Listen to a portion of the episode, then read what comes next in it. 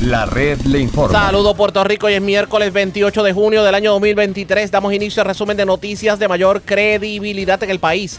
Es la red le informa, somos el noticiero estelar de la red informativa. Soy José Raúl Arriaga y a esta hora de la tarde pasamos revista sobre lo más importante acontecido. Lo hacemos a través de las emisoras que forman parte de la red que son Cumbre, Éxitos 1530, El 1480, X61, Radio Grito y Red 93, www.redinformativa.net Señores, las noticias ahora. La red le informa. Y estas son las informaciones más importantes en la red La Informa para hoy miércoles 28 de junio. Llegará la lluvia por fin. Vigorosa onda tropical podría dejar entre hoy, mañana y el viernes hasta 6 pulgadas de lluvia en Puerto Rico. Reportan brote de influenza en el país. La zona sur y sureste es la más afectada. Proyecto Dignidad le abre las puertas a la saliente delegada congresional Elizabeth Torres para que aspire bajo la insignia del Partido Conservador, pero bajo sus reglas. Le piden al congresista Grijalva que interceda por la clase media en programas de placas solares. La representante Lourdes Ramos entiende que se está discriminando, mientras a esta hora de la tarde marchan sectores de la sociedad civil hacia la fortaleza en obvia oposición una nueva alza en la tarifa energética. Hablando de Raúl Grijalva, el congresista demócrata que está en Puerto Rico reconoció que habrá que esperar al próximo Congreso para ver avances en la legislación que impulsa un plebiscito de estatus. El FEI ya radicó los cargos en alzada contra la representante Mariana Nogales. La vista se llevará a cabo el próximo 13 de julio. Un muerto y tres heridos en medio de balacera en Ponce. Mientras vivos de milagro, dos hombres heridos de bala en hechos separados en Fajardo y Aguas Buenas. Recuperan dos vehículos hurtados mediante kayaking en autopista de Arecibo. Cargos criminales contra sexagenario que se alega abusó sexualmente de niño de 12 años en Corozal. También en Corozal, tres jóvenes fueron arrestados en el barrio Palos Blancos. Les ocuparon drogas y potentes armas. Tras la reja joven que le quemó el auto a su expareja en barrio Coto de Isabela. Y escaladores le llevan hasta el fregadero al restaurante Happy Crab de Dorado. Esta es la red informativa de Puerto Rico. Bueno, señores, damos inicio a la edición de hoy miércoles del noticiero estelar de la red informativa. De inmediato las noticias. Tal parece que la lluvia que no llegó con Brett y con Cindy pudiera llegar a Puerto Rico a partir de esta tarde y noche e inclusive mañana jueves. Y esto porque una vigorosa onda tropical está haciendo entrada a nuestra zona y promete bastante lluvia. De hecho, se estiman hasta posiblemente 6 pulgadas de lluvia en muchos sectores y algunas zonas aisladas que pudieran alcanzar más precipitación. Vamos en vivo al Servicio Nacional de Meteorología con la metrólogo María Angelis Marrero. La tengo en línea. Saludos, buenas tardes, bienvenida. Saludos, muy buenas tardes, gracias. Y gracias por compartir con nosotros. ¿Viene esa onda tropical que nos puede decir sobre el particular? Es correcto, mira, más bien eh, esta onda vamos a recibir algunos parchitos eh, durante el día, pero nada significativo, no es hasta las horas de la noche eh, que vamos a comenzar a ver esa onda tropical moviéndose sobre el área. Hasta el momento, eh, la madrugada de hoy y mañana se ven como los días más, más propensos para la actividad de lluvia. Estamos hablando de bastante lluvia.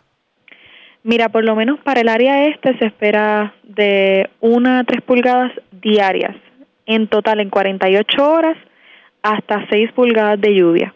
O sea que pudiéramos estar hablando de lluvia por lo menos hasta el viernes.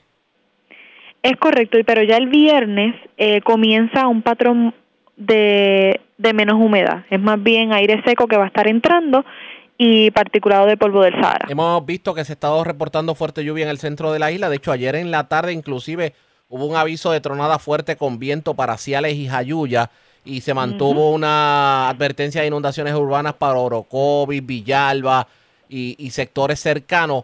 Hoy no es la excepción y de hecho también estamos reportando, se está viendo lluvia para la zona de Utuado, Dolares, Castañera, Junta, etcétera, etcétera. Eh, se espera que en el transcurso de la tarde y noche la cosa incremente. Es correcto, sí, más bien en las horas de la tarde, como mencionaste, el interior oeste de la isla van a estar recibiendo esa actividad de lluvia que es bastante típico de esta temporada, que se desarrolla más bien por la humedad disponible y el calor diurno. Y pues esta hoy no va a ser la excepción, ¿verdad? Se espera que los aguaceros de la tarde se desarrollen en esas áreas y no se descarta que, que verá si se intensifican, pues podamos enviar alguna advertencia o lo que sea necesario para cubrir esa área. Pero pudiéramos ver un patrón como el que se vio ayer en Ciales y Jayuya de fuerte viento, ráfagas de 30 a 35, inclusive bastante lluvia y tronada. Sí, no se descarta honestamente porque ¿verdad? esto también está asociado a las bandas que van entrando eh, con el sistema, más que tenemos vientos del sureste que también facilita que esa actividad de aguacero se desarrolle más bien en toda esa área. La zona sur, la zona sureste, la zona metropolitana, ¿cuál es el augurio?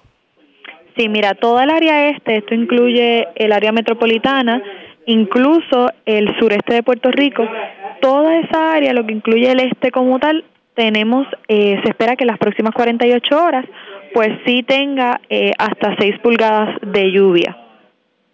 Promete entonces bastante la lluvia, pero esa lluvia que se espera que llegue con esta onda tropical pudiera ser la suficiente para al menos aliviar esta sequía que hemos estado viviendo y sobre todo esos, esos sectores que reportaron sequía severa en el informe de la pasada semana. Mira, definitivamente de alguna manera eh, va a ayudar. No es que lo va a, a cancelar totalmente, pero definitivamente que va a aportar su granito de arena para de alguna manera disminuir eh, en la situación en la que está. Ahora que entra el mes de julio, este mes de julio, eh, ¿cómo se augura en cuanto a lluvia se refiere y en cuanto a movimiento en el Atlántico? Hasta el momento todo está bastante tranquilo y se espera que sea bien un julio, ¿verdad? Típico de, de, esta de temporada. esta temporada. Vamos a estar pendientes, pues agradezco el que haya compartido con nosotros, así que nos preparamos para fuerte lluvia en la tarde, noche y en el día de mañana. Es correcto. Pues vamos a estar pendientes. Gracias por haber compartido con nosotros. Buenas tardes. A la orden siempre. La meteorólogo María Angelis Marrero del Servicio Nacional de Meteorología. De hecho, a esta hora de la tarde se reportan fuertes lluvias en varios sectores de Puerto Rico. Pero esto apenas comienza, debe estar lloviendo bastante fuerte en el transcurso de la noche y madrugada y ya incluir otros sectores que no son necesariamente el centro y el oeste que han estado recibiendo lluvia desde temprano en la mañana. Vamos a ver qué termina ocurriendo en cuanto al tiempo se refiere. Necesitamos la lluvia definitivamente, así que, señores, la sombrilla manténgala en mano durante los próximos días. Vamos a cambiar de tema porque el Departamento de Salud sorprendió cuando confirmó que en efecto estamos bajo brote de influenza y no solamente eso, el cierre de la temporada de influenza, o sea que es este próximo viernes, el año fiscal culmina con seis veces más los casos que se reportaron el año pasado. Para que ustedes tengan una idea, eh, para el 17 de junio los casos de influenza sumaban 29.894. El año pasado, para la misma fecha, 6.493 casos. Quiere decir que obviamente esto se salió de proporción. Son el sur de Puerto Rico y el sureste de Puerto Rico los sectores más afectados según las tablas de influenza. Esta información la hizo pública la doctora Eris Cardona, la principal oficial médico del Departamento de Salud. Y según Cardona, el pico de la temporada fue en octubre cuando se reportaron 2.000 casos a la semana y actualmente dijo, se están reportando 933 casos semanales, lo que calificó como altísimo. El Departamento de Salud está advirtiendo que estamos en brote y obviamente pues se adelanta la campaña de vacunación de influenza. El llamado es precisamente a la vacunación de influenza. Algo que también levanta bandera es el hecho de que el grueso de los casos se están dando en menores de 20 años e inclusive un sinnúmero de casos pediátricos. Así lo confirmó el doctor Gerardo Tosca, presidente de la Sociedad Puertorriqueña de Pediatría, quien dice que desde, hace mes y medio han estado subiendo dramáticamente los casos, pero mucho más en las últimas semanas. Y el pediatra dijo que las personas que no se han vacunado en esta temporada deberían esperar para la próxima vacuna, que entraría a partir de julio. Sigue como quiera que sea el, aviso por parte de las autoridades de salud. Vamos a ver qué termina ocurriendo en este sentido, porque la influenza definitivamente pues da mucho de qué hablar y mucho dolor de cabeza y sobre todo el que se vean afectados tantos eh, niños, adolescentes y jóvenes nosotros teníamos pautado una entrevista con la doctora Iris Cardona, pero tuvo una situación, una reunión de emergencia y obviamente por eso no contamos con la entrevista, pero les prometemos que la semana vamos a estar hablando precisamente del caso de influenza, porque pues los casos se están registrando y ya ustedes vieron, se seis veces más que lo que se reportaba en el año pasado y esto definitivamente tenemos que ponerle el freno. Vamos a continuar con otros temas, pero antes hacemos lo siguiente. Presentamos las condiciones del tiempo para hoy. Hoy miércoles. Una onda tropical que se aproxima y una vaguada débil en el nivel superior aumentará la inestabilidad en las islas, elevando el riesgo de inundaciones y deslizamientos de tierra durante todo el resto de semana. Una vez que la onda salga tarde el viernes y el sábado, los cielos se volverán brumosos. Esta tarde se esperan lluvias sobre todo en el centro y oeste de Puerto Rico. En el mar, oleaje de 3 a 6 pies se prevé, con vientos de 20 nudos o localmente superiores. En la red informativa de Puerto Rico, este fue el informe del tiempo. La red le informa. Señores, regresamos a la red le informa, el noticiero estelar de la red informativa. Gracias por compartir con nosotros. La otrora delegada congresional Elizabeth Torres no descartó la idea de aspirar a un puesto electivo y asegurar que la isla se convierta en un estado republicano. De hecho, tras el revés que encaró con la determinación del juez Anthony Cuevas del Tribunal de Primera Instancia de San Juan, en donde terminó destituida como cabildera del estadidad en la Cámara de Representante Federal, pues la líder conservadora manifestó que, y cito, este zarpazo a la democracia es un indicador de que hace falta en la política puertorriqueña, sin duda. Claro está, ella dice que no descarta nada y ella la hemos visto muy afín con, con el movimiento conservador del país, sobre todo lo que son los postulados del partido Proyecto Dignidad. La pregunta es, ¿Proyecto Dignidad le abriría la puerta a Elizabeth Torres para que forme parte de las filas de ese partido político y aspire a un puesto electivo? En línea telefónica, el presidente de Proyecto Dignidad, el doctor César Vázquez. Saludos, doctor. Buenas tardes. Bienvenido a la red informativa. Bienvenido a la red. Buenas tardes. Saludos a ti y a todos. Y gracias por compartir con nosotros. Las puertas de Proyecto Dignidad están abiertas para Elizabeth Torres. Están abiertas para Elizabeth Torres y para todos los que, crean nuestros principios, que apoyen nuestras propuestas y que se someta al, al proceso de cualificación. Al final del día, María, es el partido el que determina quién lo representa. Pero, pero en este caso, obviamente, eh, es, de todos conocido y yo creo que es algo de costumbre de que los partidos políticos le abren las puertas a todo elector, pero ya para, para aspirar a un puesto electivo, Elizabeth Torres pudiera tener los quilates de formar parte precisamente de, de Proyecto Dignidad, pero ya como un aspirante a un puesto electivo? Pues eso es algo que habría que determinar una vez ella someta su aspiración. Primero tiene que cumplir con unos requisitos, expresar por qué quiere aspirar, ahí se hace una evaluación de unos criterios que tiene el partido y parte de esos criterios son criterios de la Comisión Estatal de Elecciones. Y entonces se determina si puede, si se le da verdad paso a esa aspiración.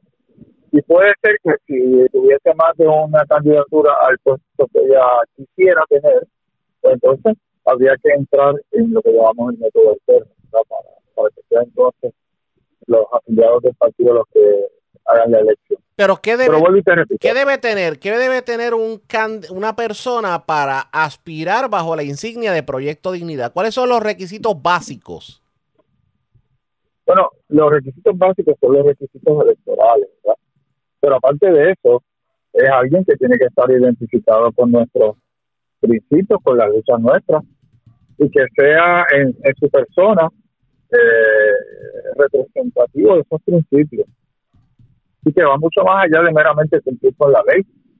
Eh, es, es, tú ser eh, no solamente portavoz, sino encarnar en tu vida, en tu persona, eh, las luchas por las cuales el Proyecto de Unidad surgió. Y, y, no solamente le aplica a él, le aplica a todo el mundo.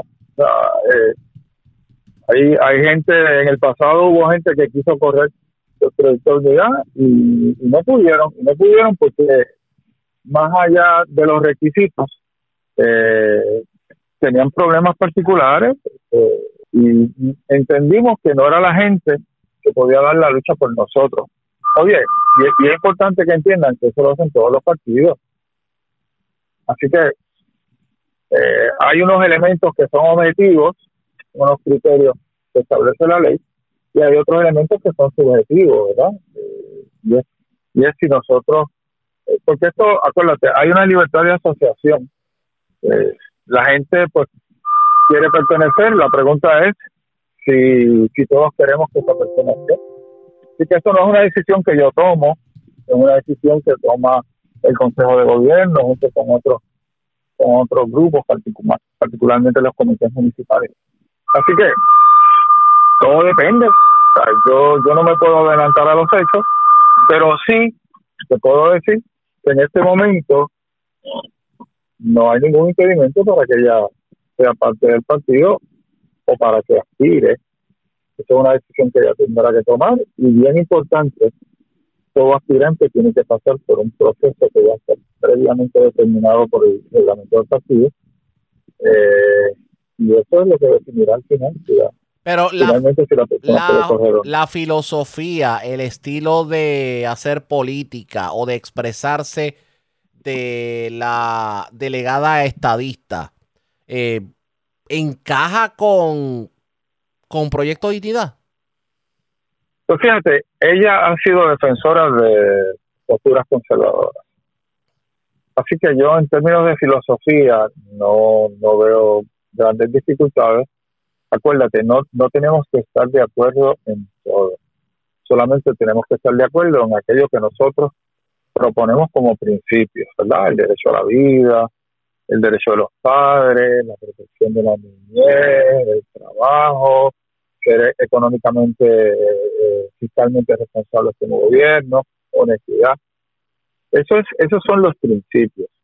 En términos de su estilo, pues mira, a, lo mejor hay que hacer ciertos arreglos. Eh, yo he tenido que hacer ciertos arreglos, o sea, porque cuando tú no te representas a ti mismo, tú tienes que ceder unos espacios y limitarte en algunas cosas. Así que lo que le pediríamos a ella es lo que le pedimos a todo el mundo. Pero eso es una discusión que habría que tener con ella si en algún momento ella quisiera ser parte de nosotros. Hay que estar entonces pendiente. El, el, de hecho, yendo a lo que es la médula de la controversia, lo que fue la destitución de Elizabeth Torres, ¿cuál es su análisis sobre lo ocurrido con Elizabeth Torres? Ok, lo, primero es que esta es una ley de diciembre del 2020. Es una ley eh, contra la que nosotros estuvimos en contra. Fíjate, todavía nosotros no, no éramos no éramos este partido inscrito en ese momento, pero no estábamos a favor y no tiene que ver nada con luchar por la estabilidad, porque yo creo que eso es un ideal que puede ser legítimo. Lo que yo, lo que nosotros entendemos es que esa ley no era no era legítima. De hecho, ella misma ha reconocido que realmente no cumple los propósitos. No entendemos que sea apropiado que Puerto Rico, que en este momento está económicamente en una posición difícil, esté gastando ese dinero ahí. Dicho esto, quiero decirte que el primero que está violando la ley electoral en Puerto Rico es Ricardo Rosselló, porque él tiene número de elector en Virginia y alguien que tiene un número de elector en otra jurisdicción no puede ser elector en Puerto Rico. Él violó la ley y sin embargo tribunales no hizo nada ni tampoco el Departamento de Justicia. El caso de El juez Anthony, eh, no solamente eso, y el juez que, An- perdone que le interrumpa, el Ajá. caso de Zoraida Buxó, que ya no llenó los informes, y una de las cosas que se establecía como parte de la demanda en contra de Elizabeth Torrera, que ya no sometía los informes. Claro, y entonces ahí, en- ahí entramos en si la ley, buena o mala, está siendo aplicada de manera igualitaria. Y entonces tú te preguntas, el señor gobernador ha dado a la luz pública los informes de los otros eh, cabilderos. Y esa es una buena pregunta que el pueblo de Puerto Rico se tiene que hacer. O sea, hay, Pero- o sea, hay transparencia. Bueno, vamos a ponerlo de esta forma. No, no, no, no hay transparencia. No hay transparencia. Si me preguntan, no hay transparencia. No hay transparencia, pero ah, recuerda, esto no ha terminado. Yo asumo que ya va a apelar, asumo que esto llegará al, al Tribunal Supremo y veremos, veremos a ver, veremos a ver qué pasa. Pero, Y entonces, y entonces aquí tenemos que separar el trigo de la paja. Una cosa, una cosa es que a lo mejor ella no haya cumplido con el último reporte. Pero y las denuncias que ella está haciendo son ciertas. Eso es algo que el pueblo de Puerto Rico tiene que, No que solamente eso, no solamente eso, hemos estado pagando por cabilderos estadistas y no sabemos qué rayos han hecho los Estados Unidos. No, no, y la pregunta es cuánto cuánto ha adelantado esto. Eh, eh, por eso por eso es que te digo que en lo que llamamos el bosque esta ley no es no es apropiada, esta erogación de fondos no es apropiada, pero aparte de eso yo creo que están haciendo una aplicación eh, puramente, ¿cómo te puedo decir?, parcializada. Eh, se la aplicaron a ella, pero a los otros no. Y, y aparte, vuelvo y te repito, eh, la figura más reconocida de todo esto, Ricardo Rosselló, eh, en este momento está haciendo una burla a la ley electoral. Vamos a ver qué termina ocurriendo. Las elecciones del 2024 van a estar la mar de interesantes, definitivamente, Arriaga, el juego cambió. porque el juego cambió. El juego cambió. El juego cambió. Esto, esto estaba controlado por las filas y rojos. Eh, decían que nosotros no llegábamos. Y créeme, vamos a dar una sorpresa bien grande en el 2024. Y vamos a estar pendientes. Gracias, doctor, por haber compartido con nosotros. Buenas tardes. Buenas tardes, saludos. El doctor César Vázquez, presidente de Proyecto Dignidad. Las puertas de Proyecto Dignidad están abiertas para Elizabeth Torres. Claro, si cumple obviamente los requisitos para eh, formar parte de ese partido político y para aspirar bajo la sombrilla de Proyecto Dignidad. ¿Qué terminará ocurriendo? Pendientes a la red informativa. Pero obviamente del caso de Elizabeth Torres tenemos que seguir hablando porque la pregunta es, ¿quién la va a sustituir? Pues el gobernador no se ve inclinado a citar a una elección especial. Dice que con los cinco que quedan es suficiente. Escuchemos las declaraciones del gobernador Pedro Pierluisi. Ay, me hiciste como tres preguntas ahí.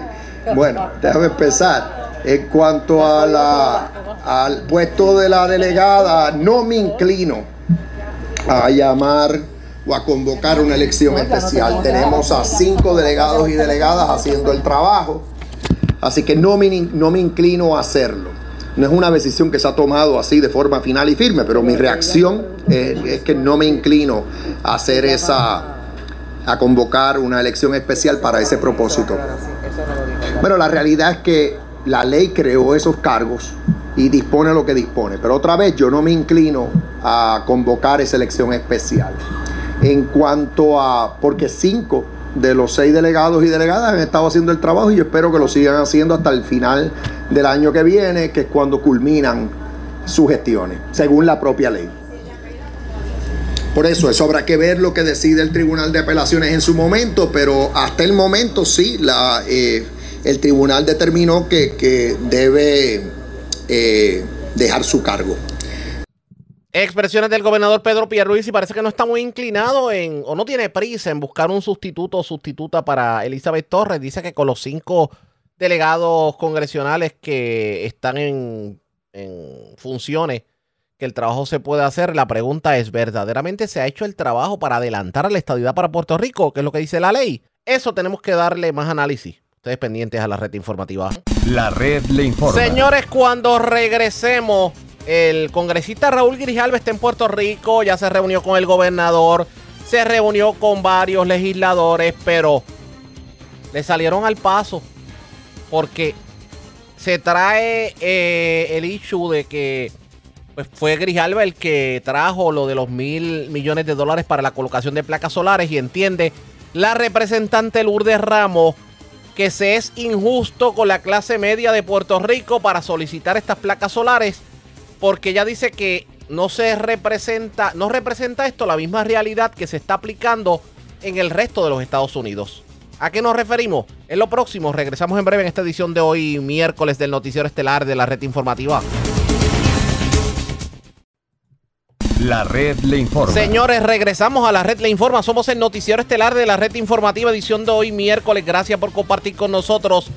Desde el lunes ha estado el congresista Raúl Grijalva andando por ahí y de hecho se ha reunido con Raimundo y todo el mundo, pero en una reunión que lideró la comisionada residente Jennifer González ayer en la tarde, junto precisamente a Raúl Grijalva, la representante Lourdes Ramos le puso el cascabel al gato, porque aquí Grijalva habló sobre los mil millones de dólares que se van a utilizar para la colocación de placas solares a diferentes personas en Puerto Rico, pero la realidad que se vive en Estados Unidos no es la misma que se vive en Puerto Rico. De hecho, los requisitos para las placas solares son distintos y entiende Lourdes Ramos que se está discriminando aquí en contra de la clase media. Además, ¿qué va a pasar con la Universidad de Puerto Rico? Porque los recortes que va a imponer la Junta de Control Fiscal a, partir del próximo sábado dan miedo, definitivamente. Yo tengo a la representante en línea telefónica, vamos a hablar sobre los temas. Saludos, buenas tardes, bienvenida a la red informativa. Saludos, Arriaga, para ti y para todas las amigas y amigos que están en sintonía. Y gracias por compartir con nosotros. Comencemos con lo de las placas solares. ¿Por qué usted entiende que se está discriminando contra un sector del país? Porque el nivel económico que están utilizando para Puerto Rico como una familia esto desventajada son 11 mil dólares, cuando en Estados Unidos son 40 mil, ¿entiendes? ¿Qué pasa? Se me quedan fuera maestros, policías, servidores públicos de cualquier agencia, gente que se gane 25 mil pesos, pues mira, ya no va a cualificar. Y entonces nosotros le pedimos, ¿verdad? Eh, tratara de hacer una enmienda para cobijar y que se pudiera subir el nivel de las personas que pudieran cualificar para este tipo de ayuda que yo estoy bien eh, a gusto con que se le dé a los más vulnerables, que son los que yo siempre he defendido, pero eh, la clase media somos el jamón del sándwich, somos los que estamos sosteniendo la economía, somos los que más tenemos compromisos de pagos y también merecemos un alivio, ¿entiendes? Entonces, sería justo que por lo menos por niveles que fue lo que hablamos, si 11 mil es para una clase, pues que haya otro tipo de ayuda, quizás un poquito menos, ¿verdad? Pero algo es algo de 20 mil y para los que ganan un chipito, un chipito más, ¿verdad? Pues unos 10 mil, porque no es lo mismo ni se escribe igual pagar el sistema completo que tú puedas tener un subsidio del gobierno federal. Ese yo se llevó la preocupación, pero sobre todo es importante señalar que esos mil millones van a ser de mucho beneficio en Puerto Rico. Y usted entiende que, de algo, porque obviamente hay unas reglamentaciones que se tienen que seguir. ¿Usted entiende que Raúl Grijalva puede interceder para que en Puerto Rico se atempere el reglamento a lo que se establece en Estados Unidos? Porque los, ¿quién puso el número de 11 mil dólares? Es la pregunta lo pusieron esto unilateralmente, ¿entiendes? Porque eso no fue esto plan 8 ni fue, eh, perdóname, no fue vivienda en Puerto Rico. Ese ese dinero está de esa manera hasta para los del plan 8.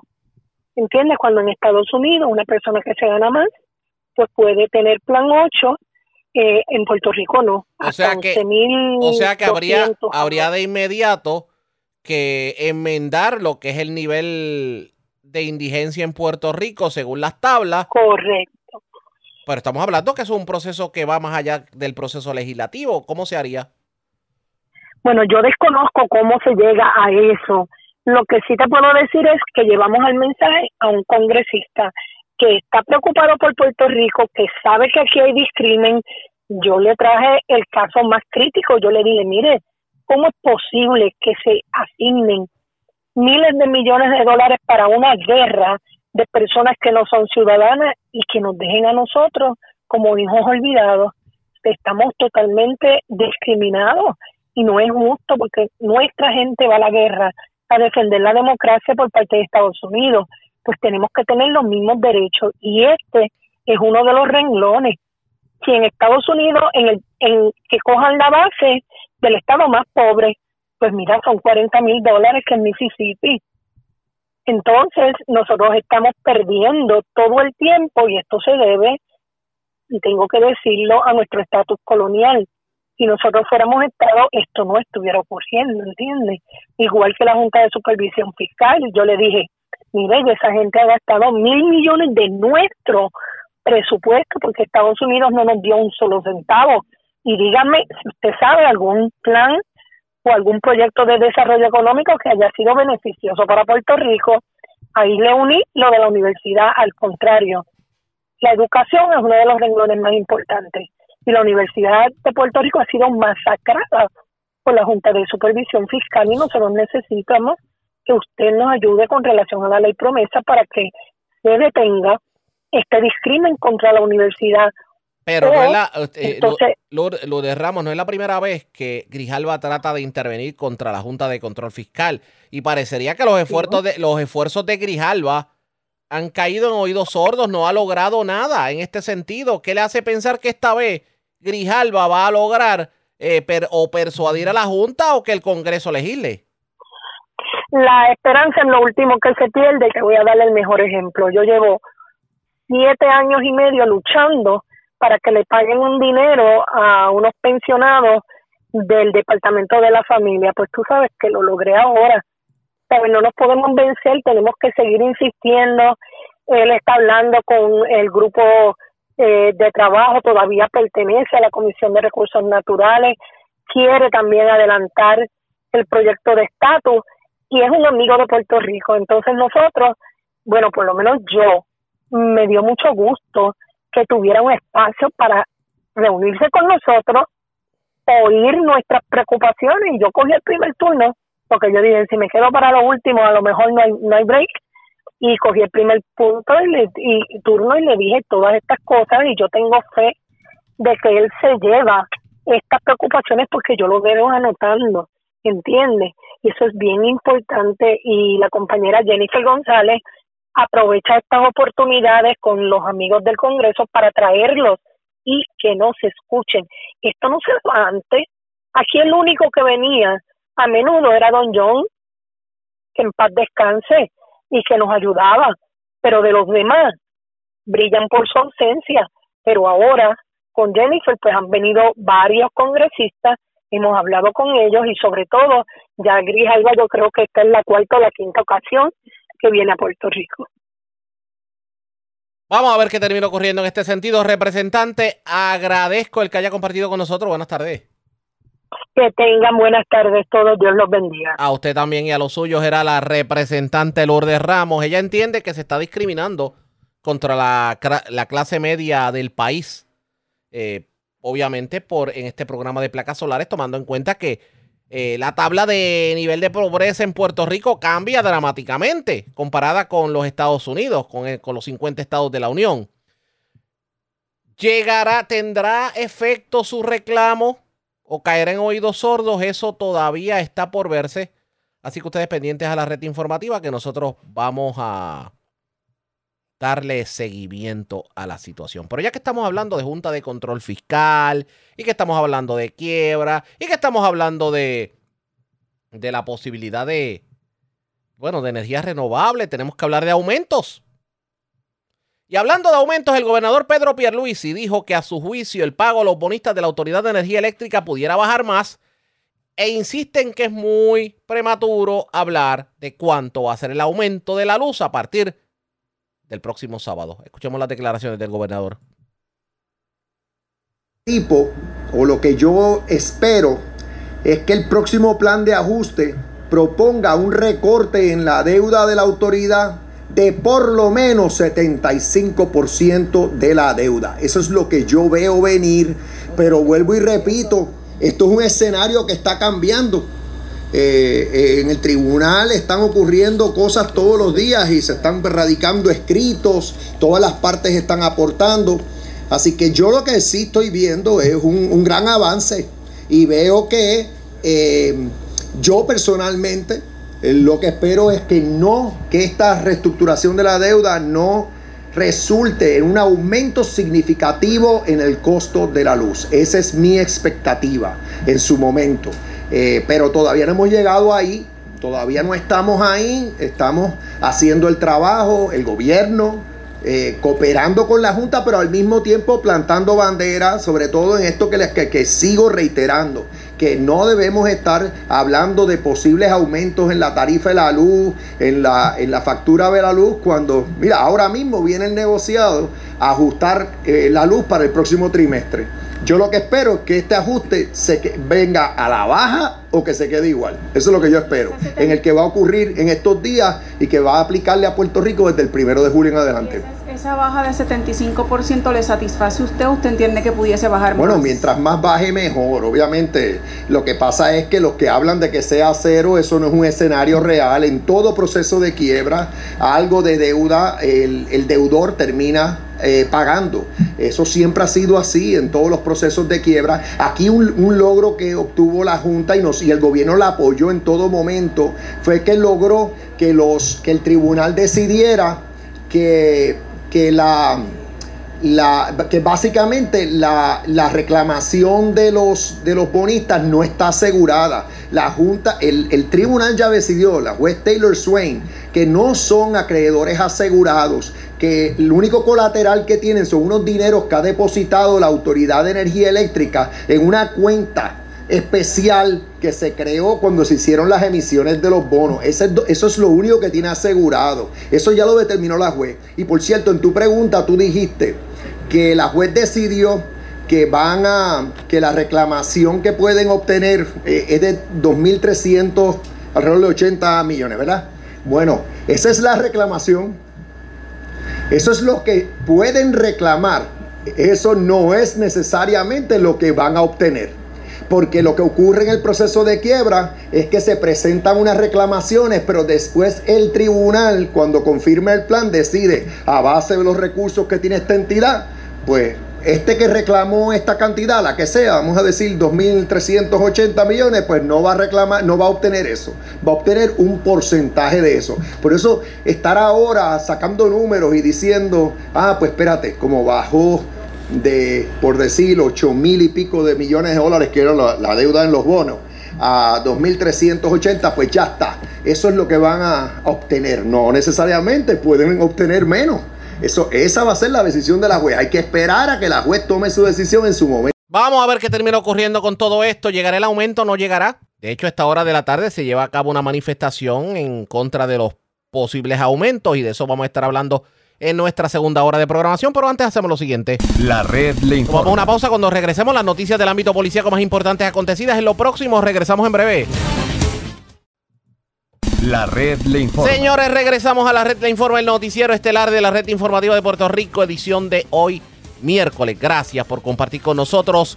Vamos a noticias del ámbito policiaco. Comenzamos en la zona metropolitana porque desconocidos escalaron el restaurante Happy Crab, esto en la calle Méndez Vigo de Dorado, y de allí cargaron hasta, hasta con el fregadero, señores. Además, radicaron cargos criminales contra un sexagenario por alegado abuso sexual en contra de un menor de 12 años, un hecho ocurrido en una residencia de Corozal. La información la tiene Wanda Santana, oficial de prensa de la policía en Bayamón. Saludos, buenas tardes. Buenas tardes para usted y para todos. ¿Qué información tenemos? Agentes del negociado de la Policía de Puerto Rico investigaron un escalamiento reportado a las 2 y 30 de la tarde de ayer, ocurrido en el restaurante Happy Crab que ubica en la calle Méndez Vigo, en Dorado. Alegó el querellante que alguien logró acceso al interior del lugar y ocasionaron daños al candado de la jaula donde se encontraban los aires acondicionados apropiándose de 225 pies de cobre y un fregadero en aluminio. La propiedad está valorada en 11.700 dólares aproximadamente. El agente Miguel Hernández, adscrito al distrito, investigó y refirió a la División de Propiedad del Cuerpo de Investigaciones Criminales de Vega Baja, quienes continuarán con la investigación.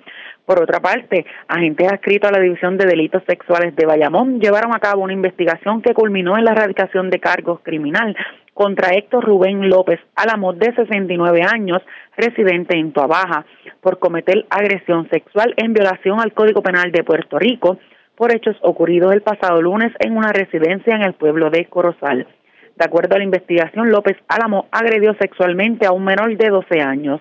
El agente Luis Pavón, bajo la supervisión del sargento Edgardo Ramos, ambos adscritos a la División de Delitos Sexuales, consultó el caso con el, la fiscal Ruth González, quien instruyó a erradicar lo antes descrito.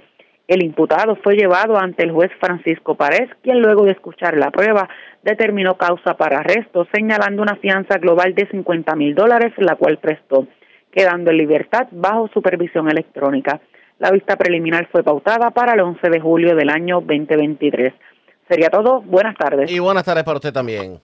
Gracias, era Wanda Santana, oficial de prensa de la policía en Bayamón, de la zona metropolitana. Vamos al norte de Puerto Rico, porque las autoridades incautaron armas y drogas en medio de un allanamiento. Esto en, en una residencia de las parcelas Corcovada en Atillo. También en Atillo se radicaron cargos criminales contra un hombre que aparentemente cobró un dinero para eh, pues la preparación de ventanas, pero no hizo la obra y no devolvió el dinero. Mayra Ortiz, oficial de prensa de la Policía en Arecibo, con detalles. Saludos, buenas tardes. Buenas tardes. ¿Qué información tenemos? Agentes del negocio de la Policía de Puerto Rico, adscritos a la División de Arresto y Allanamiento del área de Recibo, en el día de ayer diligenciaron una orden de registro y allanamiento en las parcelas Corcovada, calle 10, en la casa 82, en el pueblo de Atillo. Se logró el arresto de José Manuel Pérez, de 31 años.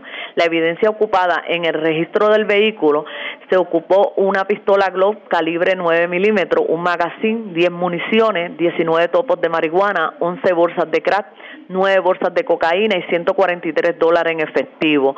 En el allanamiento de la residencia se le ocupó tres bolsas plásticas de 6 por 6 conteniendo marihuana, un envase plástico conteniendo cocaína, 1.740 dólares en efectivo y un vehículo Mercedes del año 2011.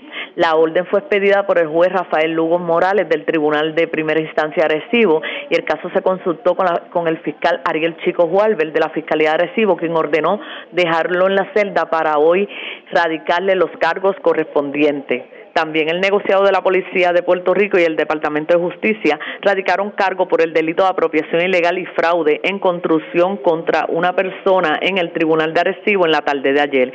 Estos hechos fueron el 20 de mayo. Eddie Omar Rosario Osoria, de 32 años y residente del pueblo de Atillo, fue contratado para realizar seis puertas de aluminio y los querellantes le dieron 850 dólares y este nunca realizó la labor. El agente Jorge Vélez del distrito de Quebradilla consultó el caso con la fiscal Daisy Quinteno, quien ordenó radicar los cargos por apropiación ilegal y fraude en construcción contra Rosario Soria. El caso fue llevado ante la juez Michelle Camacho del Tribunal de Primera Instancia Arecibo, quien luego de escuchar la prueba determinó causa contra Rosario y le impuso una fianza de 20 mil dólares, la cual no prestó siendo ingresado en la cárcel de Bayamón hasta la vista preliminar. Hasta el momento esas son las novedades que tengo en el área de Arecibo. Que pasen buenas tardes. Y buenas tardes para usted también. Gracias a Mayra Ortiz, oficial de prensa de la Policía en Arecibo del Norte. Vamos al sur de Puerto Rico porque una persona fue asesinada y otras personas, otras cuatro personas resultaron, eh, bueno, tres personas resultaron heridas, debo decir. Un hecho ocurrido anoche frente a una residencia de la calle Valdoriotti en Ponce. Al inicio se había hablado de cuatro personas heridas, pero una eh, falleció posteriormente en un centro asistencial. Además, se llevaron dinero y prendas de una residencia en Los Cabos en Ponce casi 14 mil dólares en dinero en efectivo y prendas. También en la zona sur de Puerto Rico se erradicaron cargos criminales contra un joven de 24 años. Aparentemente esta persona en el residencial Elena en Ponce entró al apartamento de una persona, despojó a la persona de un perfume, utilizó el celular de la persona para hacer unas transferencias por ATH móvil y obviamente le llevó dinero en medio de este eh, robo. La información la tiene Ramón González García, oficial de prensa de la Policía en el Sur. Saludos, buenas tardes. Sí, muy buenas tardes. Eh, en hechos de la noche de ayer, a las 7.42, frente a la residencia de la calle Valdorio en Ponce, suscitaron unos hechos donde una balacera, donde cuatro individuos resultaron heridos de bala, los cuales fueron transportados a unidad hospitalaria y uno de estos, mientras recibía asistencia médica, falleció en el lugar. Al momento, pues, se desconoce los hechos, eh, aún están investigando las unidades. Los individuos no han sido identificados al momento. Y en otros hechos eh, fue reportada una apropiación ilegal en medio de un escalamiento eh, ocurrido en la organización Los Cabos de Ponce, cuando una femina sale de su residencia dejando una puerta abierta, alguien entra al interior de la misma, llegando hasta el cuarto dormitorio donde se apropió de entre dinero y prenda el total de 14.660 dólares. Al momento las unidades está- la, estén investigando. Y en otros hechos tenemos una erradicación de cargos, tenemos una erradicación de cargos por robo contra Samuel Rodríguez Rivera, de 24 años de edad, cuando este, en los días del 26 de junio, reporta una querella, el incidente de robo en Residencial Villa Elena, donde al querellante pues se le apropiaron de 170 dólares y una transacción que se hicieron de su teléfono, ya que este fue amenazado mediante intimidación con un arma blanca. Este fue radicado en los cargos del día de ayer por el artículo 189 de robo, el 60.06 de la ley de armas y el 177 por amenaza. Fue llevado en presencia del juez Ángel Candelario Cáliz, quien luego de escuchar las pruebas presentadas determinó causa probable e impuso fianza de 20 mil dólares por cada cargo a un total de 60 mil dólares, los cuales no prestó y fue ingresado en el complejo Sargento Pedro Rodríguez Mateo en Ponce, conocido como La Cuchara. Gracias por la información. Buenas tardes. Buenas tardes. Gracias, era Ramón González, oficial de prensa de la policía en Ponce del Sur. Vamos a la zona centro oriental y la zona noreste de Puerto Rico. Porque dos personas se encuentran vivas de milagro luego de haber sido heridas de bala. Un incidente ocurrió en la urbanización Rafael Bermúdez de Fajardo y el otro incidente ocurrió en la zona de Aguas Buenas, específicamente en el barrio Sumidero, sector Capilla. La información la tiene Vivian Polanco, oficial de prensa de la policía en el cuartel general. Saludos, buenas tardes.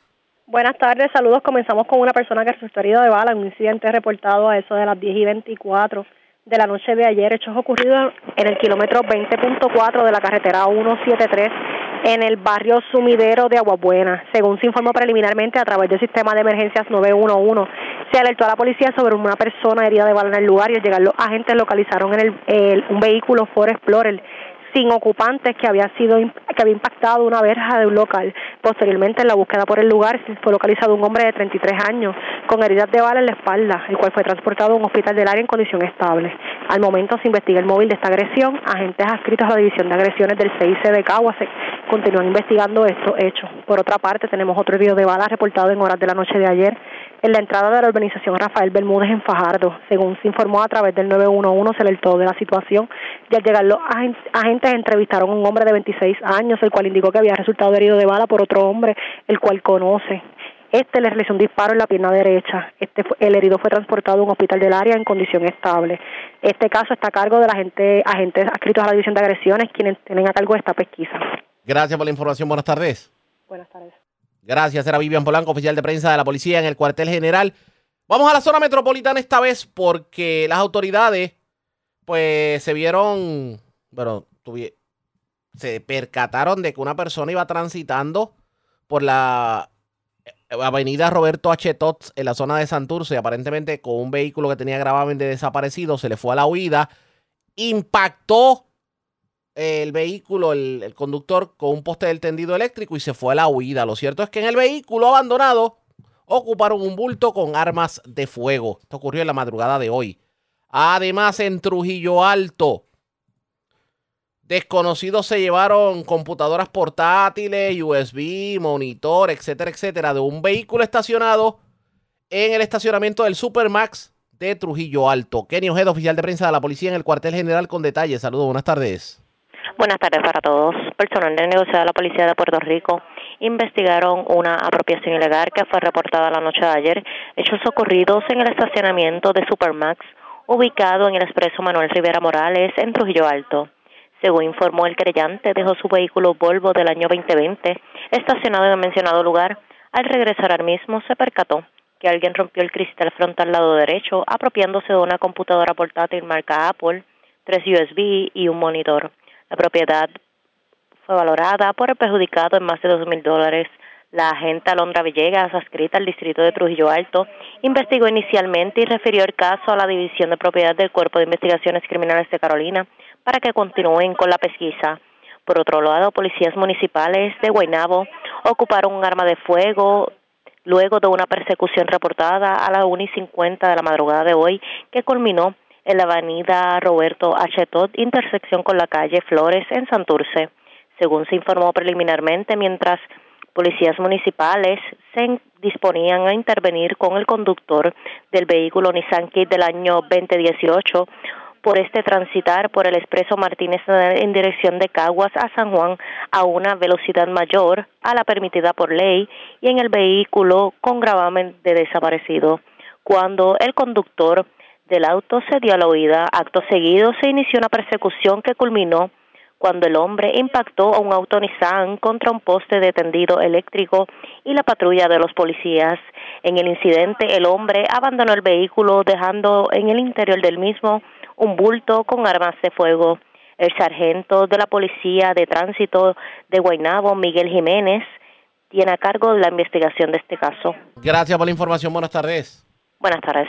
Era Kenny Ojeda, oficial de prensa de la policía en el cuartel general. Más noticias del ámbito policía con nuestra segunda hora de programación. Por señores, esta hora de la tarde. Hacemos lo siguiente. La red le informa. Tomamos una pausa, identificamos nuestra cadena de emisoras en todo Puerto Rico y regresamos con más en esta edición de hoy miércoles del noticiero estelar de la red informativa. La red le informa. Señores, iniciamos nuestra segunda hora de programación. El resumen de noticias de mayor credibilidad en el país en la red le informa. Somos el noticiero estelar de la red informativa edición de hoy miércoles 28 de junio. Vamos a continuar pasando revista sobre lo más importante acontecido y lo hacemos a través de las emisoras que forman parte de la red que son Cumbre, Éxitos 1530, El 1480, X61, Radio Grito y Red 93 www.redinformativa.net. Señores, las noticias ahora. Las noticias.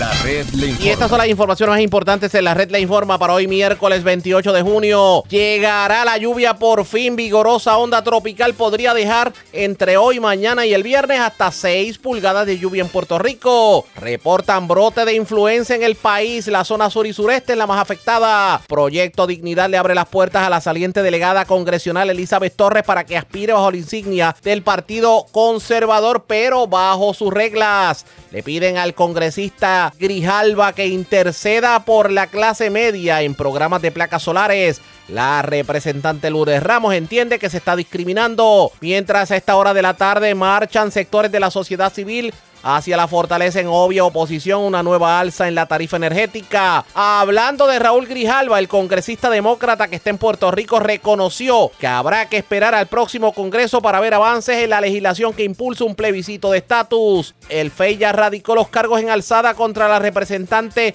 Mariana Nogales.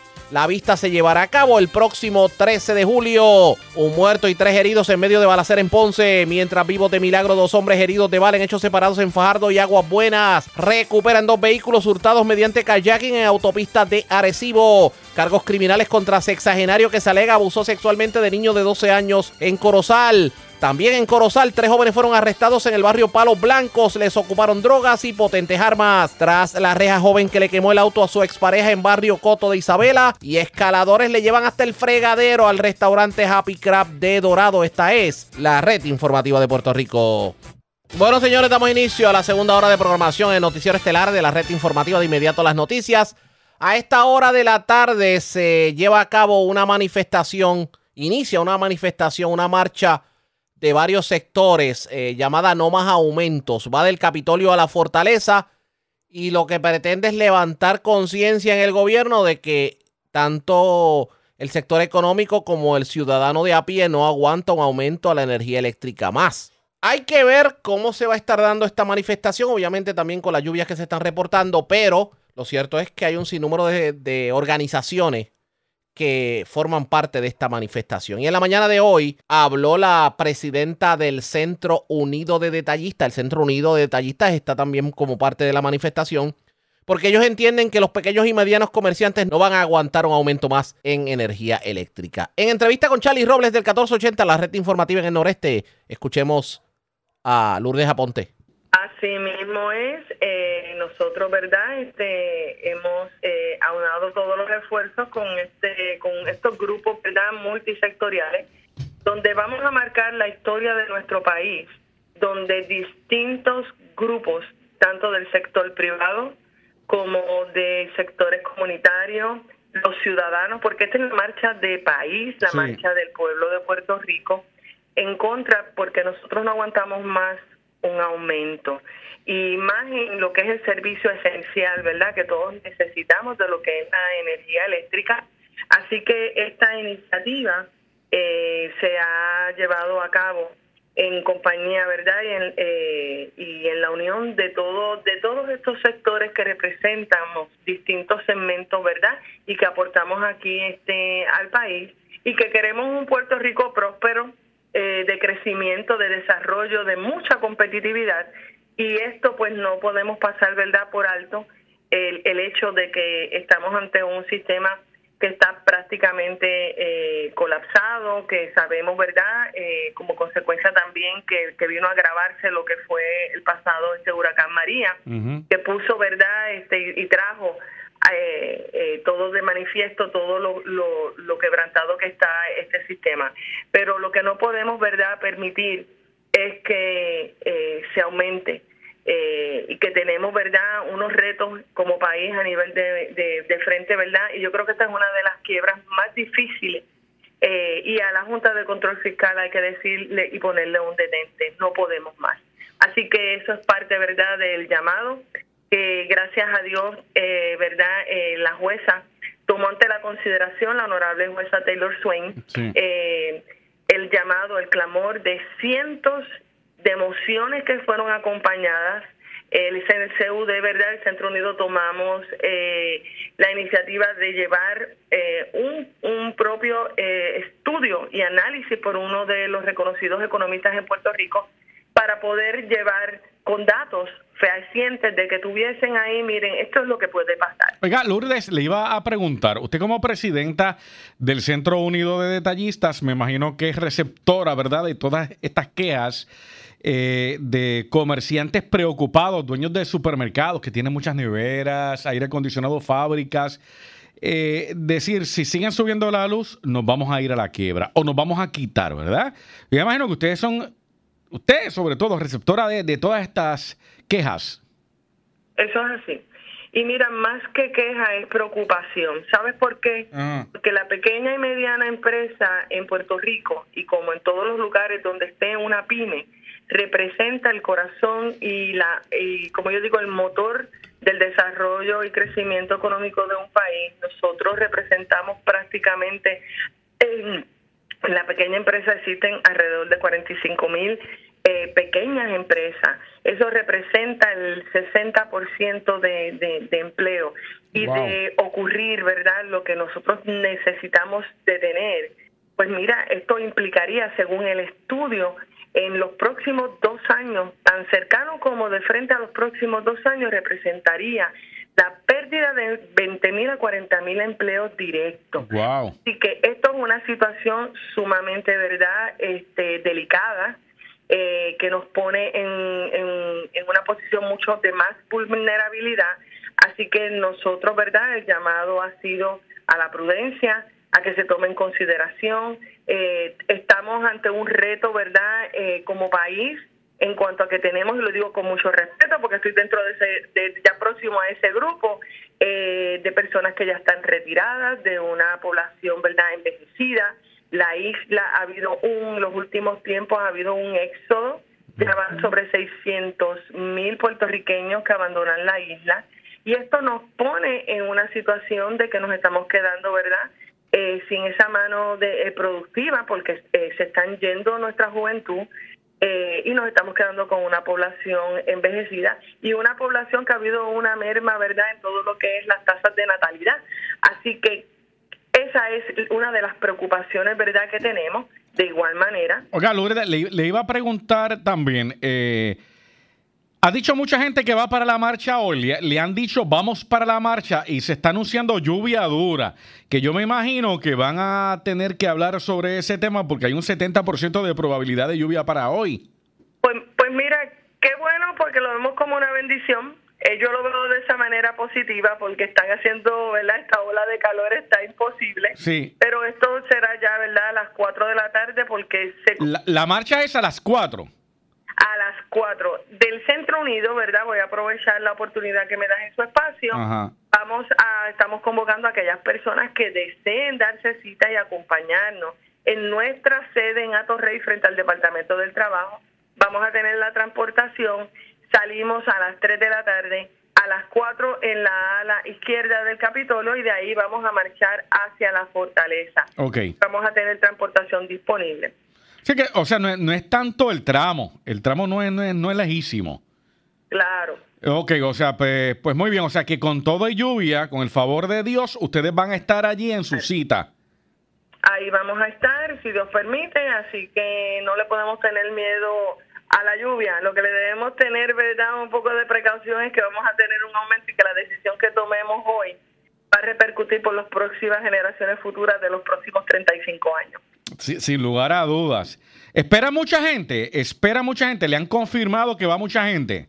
Bueno, por lo menos de lo que es el sector, ¿verdad? De lo que nosotros impactamos, hemos estado eh, recibiendo un sinnúmero de llamadas, eh, de igual manera correos electrónicos, zonas de a pie, como uno dice, que aunque no sean comerciantes, nada, pues el Centro Unido es la casa del comercio de Puerto Rico y esto es una unión, ¿verdad?, de, de país, una situación de país, no es de un sector en particular, porque a todos nos va a afectar.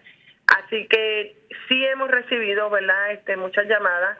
Eh, los distintos este, eh, grupos multisectoriales están haciendo, ¿verdad?, sus propios esfuerzos y esperamos que sea una este, concurrida para llevar un mensaje de altura. Es una marcha no política, es una marcha pacífica Ajá. porque nosotros queremos, ¿verdad?, eh, llevar el mensaje mucho más contundente de que la Junta, Junta Control Fiscal, mira, el pueblo está unido, el pueblo no aguanta más y la jueza Taylor Swain sí está escuchando los reclamos de un país, porque nosotros, eh, una quiebra se hace, este Charlie, para buscar la manera, ¿verdad?, de cumplir Sí. y de poder pagar. No es que tú me impongas una quiebra que es insostenible y que me veas afectado el desarrollo económico de todo un país. ¿Cuántos miembros tiene ahora mismo el Centro Unido de Detallistas?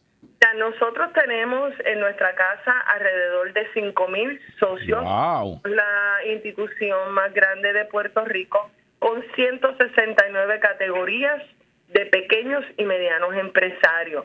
Así que eh, de igual manera somos la más longeva, son 132 años dando la lucha, ¿verdad? Representando a este a este sector y siendo la voz de miles también, no solamente de nuestros socios, ¿verdad? Y el compromiso que tenemos, porque también el CUD tiene un compromiso social con su país y con todos los comercios eh, que existen en Puerto Rico. Esas fueron declaraciones de Lourdes Aponte, la presidenta del Centro Unido de Detallistas, antes de que iniciara la manifestación. De hecho, a esta hora de la tarde la manifestación, pues, se da desde el Capitolio de la Fortaleza. ¿Qué resultado tendrá la misma? Ustedes pendientes a la red informativa. Presentamos las condiciones del tiempo para hoy. Hoy miércoles, una onda tropical que se aproxima y una vaguada débil en el nivel superior aumentará la inestabilidad en las islas, elevando el riesgo de inundaciones y deslizamientos de tierra durante todo el resto de semana. Una vez que la onda salga tarde el viernes y el sábado, los cielos se volverán brumosos. Esta tarde se esperan lluvias sobre todo en el centro y oeste de Puerto Rico. En el mar, oleaje de 3 a 6 pies se prevé, con vientos de 20 nudos o localmente superiores. En la red informativa de Puerto Rico, este fue el informe del tiempo. La red le informa. Señores, regresamos a la red Le Informa, el noticiero estelar de la red informativa. Gracias por compartir con nosotros. Será el próximo jueves 13 de julio en la sala 1102 del Tribunal de Atorrey ante el juez Rafael Taboas. La regla 6 en alzada en contra de la representante Mariana Nogales. Esto de luego de que el panel del FEI pues eh, nuevamente sometiera las 22 acusaciones por las cuales no se encontró causa en la vista anterior. De hecho, los trabajos ayer en cuanto a la vista preliminar de los otros dos cargos se detuvieron. ¿Y qué va a ocurrir de aquí en adelante? Vamos a escuchar lo que dijeron tanto Mariana Nogales como su abogado al salir de sala. una solicitud eh, de alzada, lo que se llama de eh, determinación de causa probable en alzada para arresto. O sea, que en relación a tres denuncias adicionales a las dos que hubo causa probable, ellos están pidiendo una alzada. No es de todos los casos. Eso es incorrecto totalmente. De los 25 casos están pidiendo alzada en tres nada más. Licenciado, y, pero Y- los y- dos casos que se iban a ver hoy no tienen que ver con esos casos. O sea, no, no entendí por qué en derecho. Bueno, tienen que ver con esos casos. Eh, eh, eh, ellos están pidiendo alzada en tres casos adicionales y los dos que están hoy. Alzada porque pues, los fiscales entienden que yo no sé si ustedes se acuerdan que la juez eliminó unas alegaciones de la denuncia y ellos entienden que la- eliminar esas alegaciones de la denuncia les da facultad para ir en alzada a, solicitando que se le permita alegar eso en la denuncia. Yo creo que eso es, es contrario a derecho, pero eso no, no, es el- no es lo que usted me está preguntando. La pregunta es la, la, la contestación es la siguiente. Hay una alzada de tres delitos nuevos, de cuatro, de cuatro delitos nuevos, eh, y eso no de todos los delitos como eh, erróneamente salió en la prensa de la mañana de hoy, sino de cuatro delitos nuevos y que eh, ellos solicitan la alzada, así que hay que esperar esa alzada antes de continuar con la vista preliminar. Licenciada, ¿cómo usted se siente de todo esto que está pasando? Pues mira, eh, nosotros salimos anoche a las once y media de la noche de la Cámara de Representantes y yo creo que lo más importante es que aprobamos el proyecto de la Cámara 663 que establece un marco regulatorio más justo para las comunidades y las personas que están sufriendo con las instalaciones de torres de telecomunicaciones en, su, en sus comunidades. Así que, pues, siempre lo digo que estos procesos me quitan tiempo de yo hacer el trabajo en la legislatura, pero nosotros trabajamos 24/7. Usted está que- enfocada, entonces usted está enfocada en los trabajos que usted está haciendo en la Sí, legislatura. correcto. Tenemos muchos asuntos pendientes, importantes. Aquí eh, en la Cámara de Representantes se han hecho eh, unas solicitudes de aumentos de salario. Ustedes las conocen, ¿verdad? Y nuestra posición es que es importante reconocerle el aumento a los salarios a los empleados y empleadas de carrera, a los alguaciles y las secretarias que llevan tantos años eh, sin lograr un aumento. Así que hay mucho trabajo que hacer en el país y lo vamos a continuar haciendo. El hecho de que se insista en ir en alzada eh, por parte del, de la- del panel. Este, no nos sorprende, lo, lo esperábamos. Sí, sabemos, ¿verdad?, que la Fiscalía siempre tiene dos turnos al bate, en la regla 6 y en la regla 23 de vista preliminar. Con eso usted está tranquila de que el Exacto. proceso va a seguir como... Ya ustedes Bueno, vieron no, el no lo entendemos porque no entendemos cómo ustedes, yo creo que todo el pueblo de Puerto Rico vio con qué prueba ellos eh, trataron de acusar a la representante y no entendemos cómo es posible que sigan insistiendo en eso. Pero ya eventualmente se sabrá el resultado que desde el punto de vista de nosotros va a ser el mismo. Cuando usted habla ahorita de casos nuevos porque son cargos nuevos. No, no, no, los mismos cargos, los mismos cargos. Originalmente se le radicaron a la representante 22 cargos, 24, perdón. Hubo causa probable nada más en dos, o sea, le dieron paso, no es que ella sea culpable de nada, sino que le dieron paso al proceso solamente en dos. Ellos no están conformes con la decisión porque entienden que además de esos dos deben ser cuatro más. No todos los veintipico, sino cuatro más. Eso es todo, que quieren que le den paso a esos cuatro más. Nosotros entendemos que eventualmente eh, va a ocurrir lo mismo que ocurrió en la vista original, pero no es nada nuevo. ¿Y esto está señalado para cuándo? La, esta, eh, el juez eh, señaló una vista de conferencia para el día 20 de julio, para ver qué, va, qué ha pasado con los, con los otros casos. Licenciado, lamentablemente no pude estar en sala, llegué ahora, pero básicamente lo que se está diciendo es que hay que esperar a que a que ellos soliciten esa alzada para entonces darle continuidad. Eso es así. Y entonces, otra cosa importante, la alzada de los delitos que se están eh, solicitando la alzada Adicionales. adicionales no tienen nada que ver con todo aquello que ustedes vieron que trataron de hacer de fraude contributivo, etcétera. Nada de eso. En eso, pues los fiscales se han, han decidido que no, que va- aceptaron la determinación del tribunal y no van a ir en alzada. Solamente van a ir en alzada en unos casos que tienen que ver con los informes financieros de la representante. Eso es todo. Expresiones del licenciado José Andreu Fuentes y también de la representante Mariana Nogales. Así las cosas, el próximo jueves 13 de julio será la fecha en que el juez Rafael Taboas pase nuevamente juicio a los 22 cargos criminales en contra de Mariana Nogales, que de hecho eh, no se había encontrado causa en la regla 6 en el turno al bate anterior. ¿Qué terminará ocurriendo? Pendientes a la red informativa. Quiero retomar un tema que tocamos en la primera hora de programación y es las reuniones que ha estado sosteniendo el congresista Raúl Grijalva en Puerto Rico Y claro, lo que tiene que ver con energía eléctrica, lo que tiene que ver con la Junta de Control Fiscal, lo que tiene que ver con las placas solares, entre otros temas. Se le preguntó una parte sobre el proyecto de estatus, en donde él está como, co- como coautor, y también la, eh, comisionada residente Jennifer González. Escuchen lo que dijo el congresista Raúl Grijalba sobre el particular. De, nuevo, decirles que el compromiso al Act sigue, que el trabajo es ahora en el, en el Senado, que esperamos que Westerman y la Comité ah, de Recursos Naturales, bajo su liderazgo, a lo mínimo tenga una audiencia y seguir el movimiento, porque esto va a cambiar en dos años. Y estar preparado a ese punto, a no, no, perder tiempo y, moverse uno con rapidez y ah, ya tenemos un trato, no lo queremos cambiar. Ah, y si hay una iniciativa de parte de los republicanos que quieren cambiar el contenido de ese trato, nosotros no, yo no puedo apoyar eso. O sea que en términos reales usted reconoce que en esta sesión no hay espacio para aprobar ese tipo de legislación. El trabajo que se haga ahora es preparatorio para la próxima sesión. Oiga, ¿y el, ¿y el por qué usted cree que solo seis republicanos apoyan ese concepto del proyecto que usted presentó?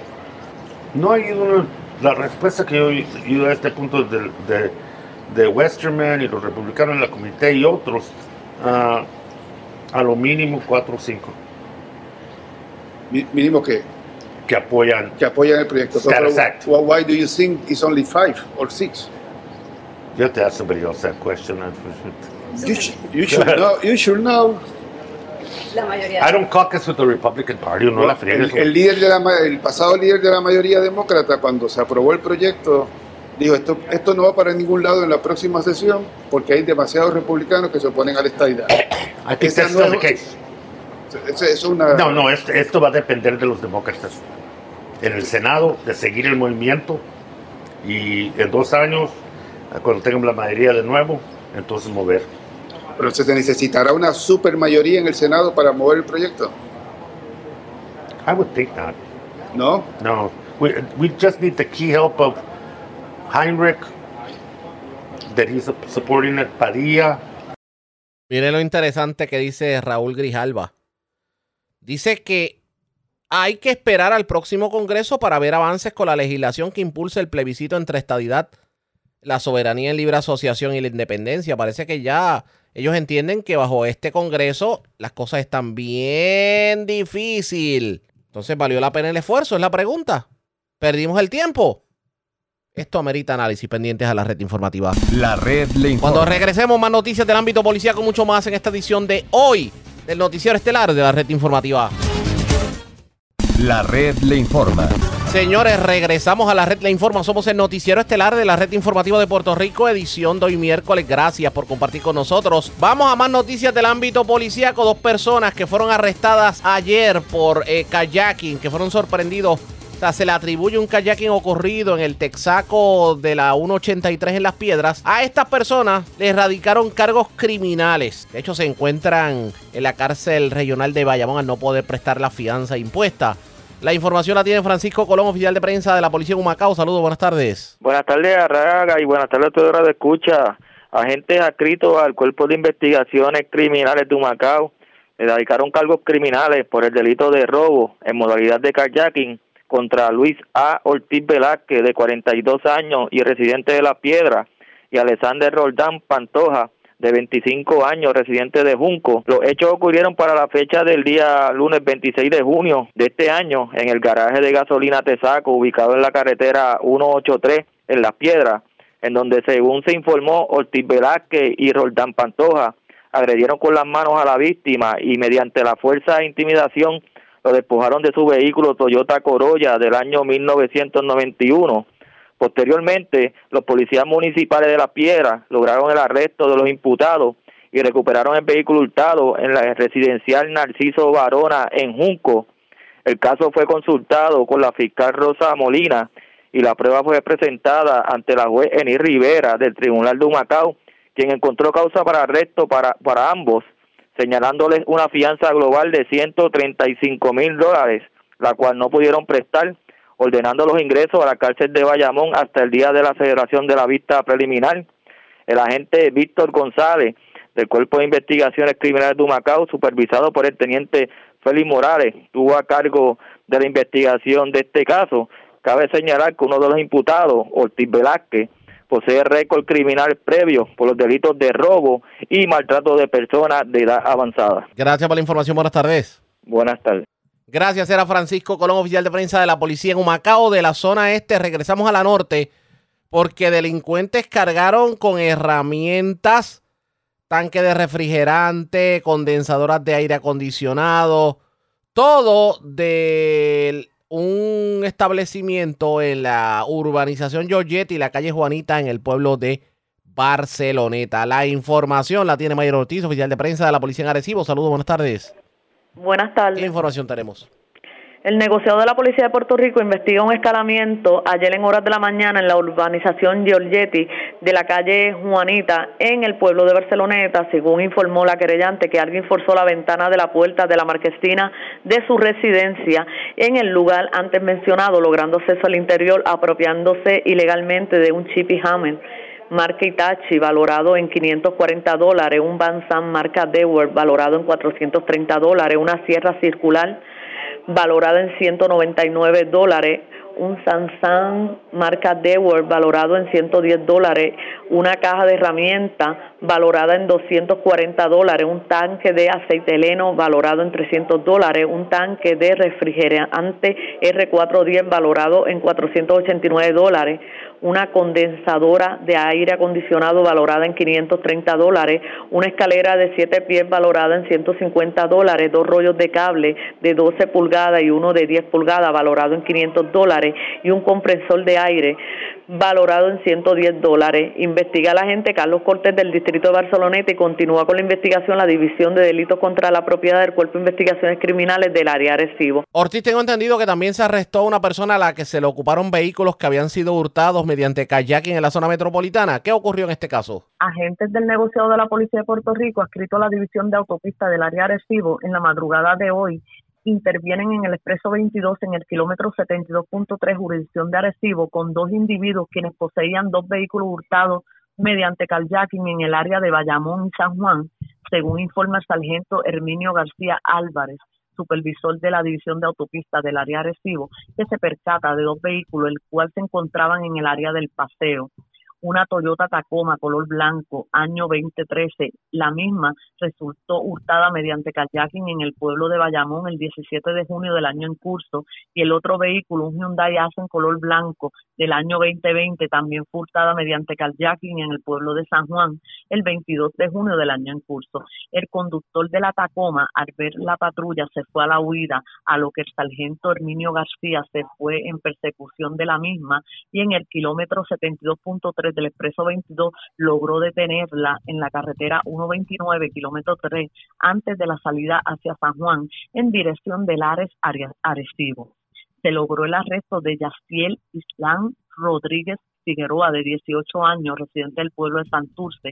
El otro individuo se internó en el monte y no pudo ser detenido. Ambos vehículos fueron recuperados. La división de robo del área de San Juan asumió jurisdicción de la investigación hasta el momento. Esa es la novedad que tengo en el área de Arecibo. Que pasen buenas tardes. Y buenas tardes para usted también. Gracias, era Mayra Ortiz, oficial de prensa de la policía en Arecibo del Norte. Vamos al noroeste de Puerto Rico porque se erradicaron cargos criminales contra un joven de 28 años, aparentemente utilizando gasolina, incendió el vehículo de su expareja. Esto ocurrió en el barrio Coto de Isabela. La información la tiene Yaritza Montalvo, oficial de prensa de la policía en Aguadilla. Saludos, buenas tardes. Saludos, buenas tardes a ti a todos nuestros radioescuchas. Así es, este, la día de ayer la División de Explosivos adscrito al negocio de la Policía de Puerto Rico, así como la Fiscalía Local, sometió cargos contra José Osoria Jiménez, de 28 años, por los delitos de incendio agravado y violencia de género.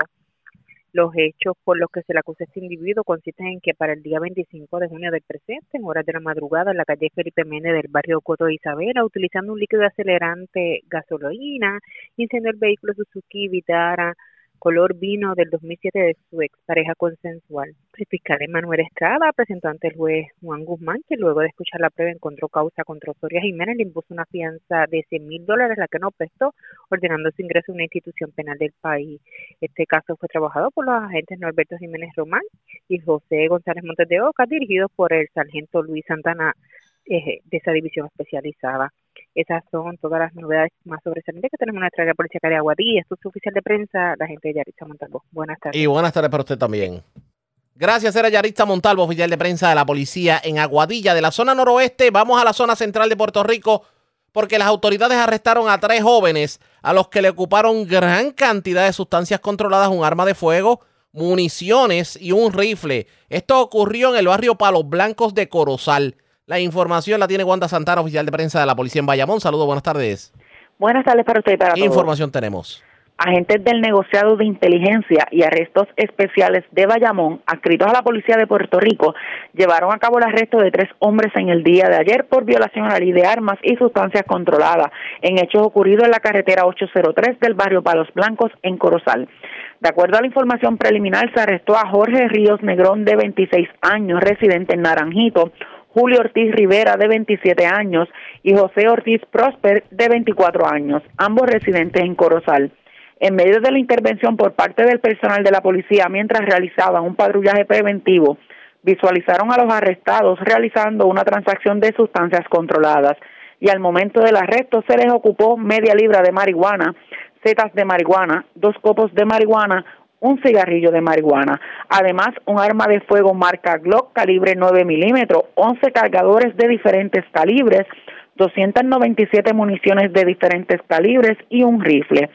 Se hace constar que el arrestado Jorge Ríos Negrón posee licencia de armas y estas le fueron ocupadas ya que eran utilizadas para realizar actos ilícitos. Los agentes Elvin Albino y Gilberto Figueroa, bajo la supervisión del sargento Luis Cruz, adscritos al negociado, se hicieron cargo de la investigación. Al momento, los arrestados se encuentran en la espera de la erradicación de cargos en el día de hoy. Buenas tardes. Y buenas tardes para usted también. Era Wanda Santana, oficial de prensa de la policía en eh, la zona de Bayamón. Vamos a otros temas hoy. La directora ejecutiva del Instituto de Ciencias Forenses, la doctora María Conte, acompañada del decano asociado de Educación Médica graduada del recinto de Ciencias Médicas de la Universidad de Puerto Rico, el doctor Jorge Falcón, y el rector interino, el profesor Carlos Ortiz, anunciaron la reacreditación de la residencia de patología forense en el Instituto de Ciencias Forenses y la presentación de la primera residente, que es la doctora Paola García, para que entonces obviamente los patólogos se preparen aquí en Puerto Rico. ¿De qué estamos hablando? Vamos a escuchar. Instituto de Ciencias Forenses. Eh, en este mo- habíamos tenido una interrupción de 14 años por divers- diversas razones sin tener dicho programa, sin tener dicho residente. Eh, y felizmente, gracias a un esfuerzo eh, titánico, eh, donde debo destacar la labor de la doctora Irma Rivera, que es la directora del programa, el doctor Falcón, que tiene un título bastante largo, eh, pero en sí es el encargado de todas las residencias de eh, ciencias médicas. Eh, aquí nos acompaña y tenemos el honor de que esté el, el, el señor rector. Eh, y entre ellos la coordinadora de la residencia, ¿verdad? Es todo un equipo. Eh, es una colaboración académica entre dos instituciones, la institución sponsor o patr- patrocinadora que es la Universidad de Puerto Rico, el recinto de ciencias médicas, y nosotros que somos el lugar, el taller de enseñanza práctico y teórico, donde la doctora Paola Luna, dentro de un año, pues se va, saldrá convertida en, en una patóloga eh, forense. Para lograr todo eso, ¿verdad? Aparte de cumplir una serie de requisitos académicos, lograr un ambiente académico, propiciar un ambiente académico eh, dentro de la institución, que es mucho más difícil de lo que suena en palabras. Hemos hecho una inversión de casi 700 mil dólares, eh, costeando eh, sueldos de facultativos Board Certified, que, so- que es un requisito para que para poder tener eh, un residente, hay que tener dos patólogos Board Certified por residente. Hemos logrado ser un y ciencia forense es un patrono competitivo y hemos podido competir de tú a tú con los programas de entrenamiento de Estados Unidos, igualando el sueldo de nuestras residentes a los programas de los Estados Unidos. Eh, hemos hecho inversión en remodelación de oficinas para que todo esta eh, staff, eh, este equipo educativo del instituto, pues esté debidamente ubicado eh, y hemos comprado también, eh, adquirido eh, microscopios con la última tecnología y, los y, con los aditamentos necesarios para que sean microscopios de enseñanza. Mire lo interesante de la situación. Es que no se daba un internado de estudiantes preparándose para patólogos forenses desde hace 14 años en el Instituto de Ciencia Forense. Eso definitivamente abre la ventana tomando en consideración que había escasez de patólogos forenses. Vamos a ver cuán positivo puede ser esto. Ustedes pendientes a la red informativa. La red le informa. Vamos a la pausa, regresamos a la parte final del noticiero estelar de la red informativa. La red le informa. Bueno, señores, regresamos esta vez a la parte final del noticiero estelar de la red informativa de Puerto Rico. ¿Cómo está Estados Unidos? ¿Cómo está el mundo a esta hora de la tarde? Vamos con DN, nos tiene un resumen completo sobre lo más importante acontecido en el ámbito nacional e internacional. Según se informa, el líder del grupo Wagner, una organización paramilitar de mercenarios rusos, llegó a Bielorrusia para vivir en el exilio. En la mañana del martes, el Kremlin dijo que había retirado los cargos penales contra el líder del grupo Wagner, Yevgeny Prigozhin, luego de que éste encabezara una rebelión armada en la que sus columnas militares alcanzaron a posicionarse a unos 190 kilómetros de Moscú, lo que impuso un desafío significativo para el gobierno de Vladimir Putin. El lunes, Prigozhin hizo sus primeras declaraciones públicas desde que frenó la rebelión el sábado y dijo que sus Fuerzas Armadas respondieron a un ataque de las Fuerzas Armadas rusas que se cobró la vida de decenas de combatientes del grupo Wagner. Pese a que no dimos muestra de agresión, nos atacaron con misiles y luego con helicópteros. Unos 30 combatientes de Wagner murieron. Este incidente sirvió como detonante y obligó al Consejo de Comandantes de Wagner a decidir que debíamos iniciar la marcha de inmediato. принял решение, что мы должны выдвигаться En Moscú, el presidente Vladimir Putin se dirigió en la mañana del martes a los soldados rusos afuera de las instalaciones del Kremlin y los elogió por defender la capital del país, lo que, según dijo, esencialmente evitó una guerra civil. Putin hizo estas declaraciones luego de haber pronunciado un breve discurso televisado el lunes por la noche en el que, si bien condenó las acciones de los líderes del grupo Wagner como traición, les ofreció a los combatientes de la organización paramilitar un medio para evitar el proceso judicial. Agradezco a aquellos soldados y comandantes del grupo Wagner que tomaron la única decisión correcta. Se negaron a participar de un fratricidio y se detuvieron en la última línea.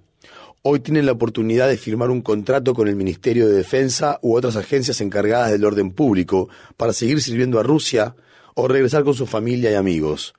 El que quiera puede ir a Bielorrusia. La promesa que hice será cumplida. сможет уйти в Белоруссию.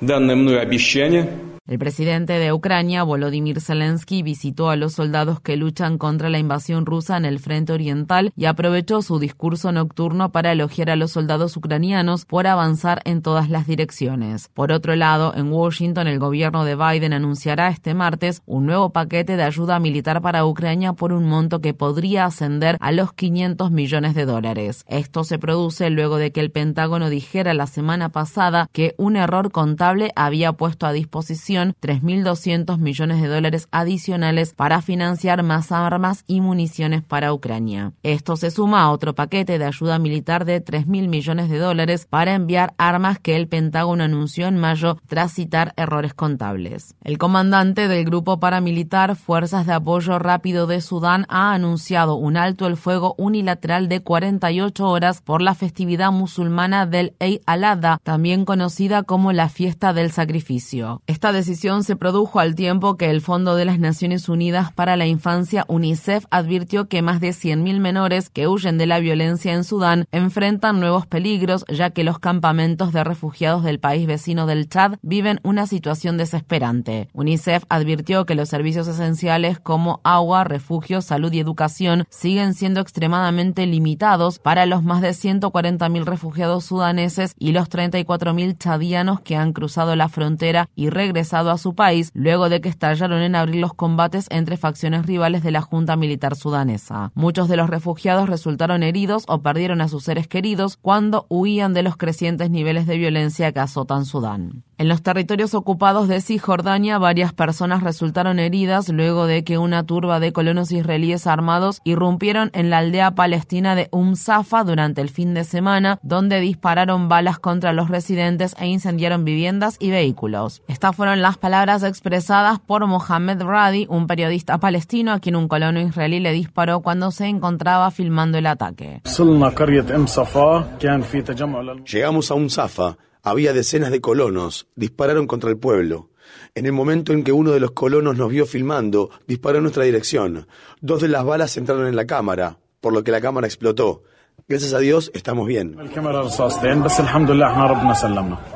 Solo en la última semana, los colonos israelíes han llevado a cabo al menos 85 ataques en diferentes localidades palestinas de Cisjordania. Esto se produce al tiempo que el gobierno de extrema derecha de Israel aprobó la construcción de miles de nuevas viviendas en asentamientos ilegales de Cisjordania a pesar de enfrentar una creciente condena a nivel internacional. La Corte Suprema de Estados Unidos ordenó al Estado de Luisiana a rediseñar un mapa congresual que había sido manipulado con sesgo racial. De este modo, la Corte Suprema respaldó el fallo de un tribunal inferior que había ordenado al Estado crear un segundo distrito congresual de mayoría negra. El fallo del lunes fue celebrado por el único congresista negro por el Estado de Luisiana en la Cámara de Representantes, Troy Carter, quien dijo, en una democracia saludable es importante que haya una representación justa y equitativa. La Corte Suprema de Estados Unidos allanó el lunes el camino para que las personas sobrevivientes de agresión sexual puedan demandar a la Universidad Estatal de Ohio por no protegerlas del médico y agresor sexual Richard Strauss. En 2020, el ex luchador de la Universidad Estatal de Ohio, Adam DiSabato, acusó al congresista republicano de Ohio, Jim Jordan, de rogarle que no corroborara los relatos de abuso sexual generalizado que perpetró Strauss después de que el hermano de DiSabato, Mike, expusiera el abuso. La Corte Suprema de Estados Unidos falló a favor del gobierno de Biden en relación a su política de inmigración, por lo que autoriza al Servicio de Inmigración y Control de Aduanas a priorizar la deportación y el arresto de determinadas personas. Esta semana la Corte Suprema emitirá fallos en relación a otros cuatro casos importantes. Uno busca prohibir el uso del factor de la raza en las políticas de admisión de las universidades. Otro caso pide a la Corte Suprema que adopte la teoría de la legislatura estatal independiente, una lectura radical de la Constitución que afirma que los legisladores estatales tienen amplia autoridad para revocar las decisiones de los tribunales, los gobernadores y las constituciones estatales. Un tercer caso argumenta que las empresas tienen derecho a discriminar a las personas LGBTQIA si citan objeciones religiosas. Asimismo, los jueces de la Corte Suprema decidirán si el gobierno de Biden puede proceder con un plan para eliminar hasta 20 mil dólares de la deuda de préstamos estudiantiles federales para muchos prestatarios. Una grabación de audio recientemente publicada revela que el expresidente Donald Trump mostró hace dos años un documento clasificado del Pentágono a un editor, un escritor y dos de sus empleados durante una reunión que se llevó a cabo en su club de golf de la localidad de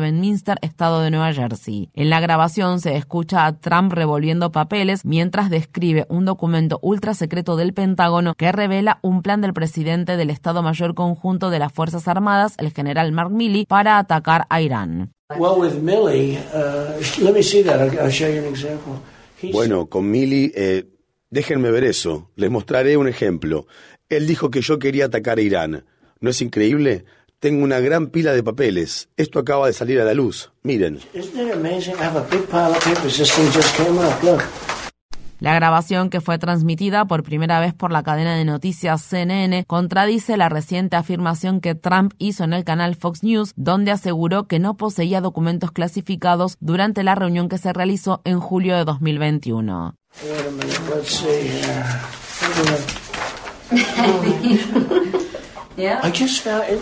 Esperen un minuto. Veamos aquí. Acabo de encontrar. ¿No es asombroso? Esto me da absolutamente la razón, ya saben. Aunque esta información es altamente confidencial, secreta, esta es información secreta.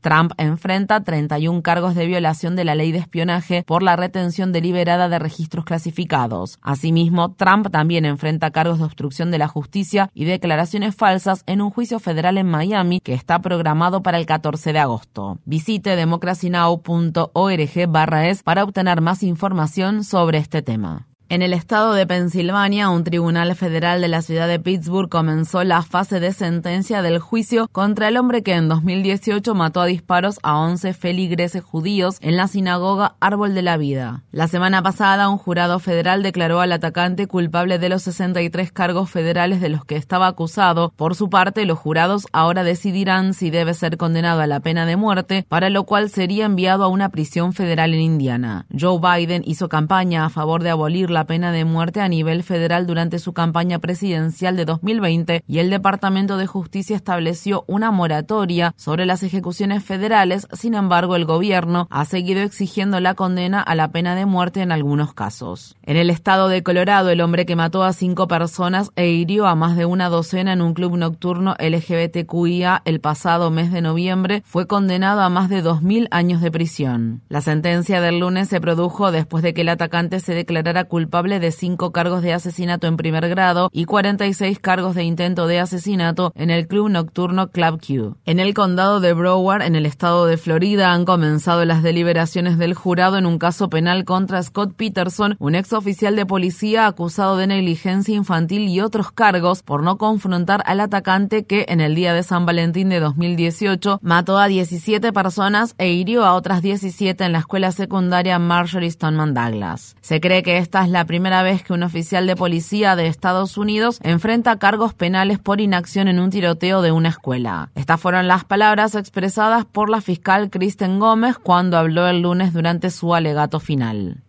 He was trained and he was armed.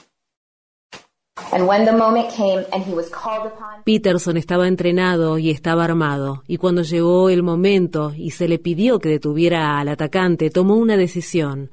A las 2.23 pm, Scott Peterson optó por no ingresar a la escuela, sabiendo que esos tiros estaban siendo disparados y que cada vez que el atacante apretaba el gatillo, uno de los escolares moría. Él decidió retirarse y luego ordenó a todos los oficiales que llegaron al lugar no avanzar.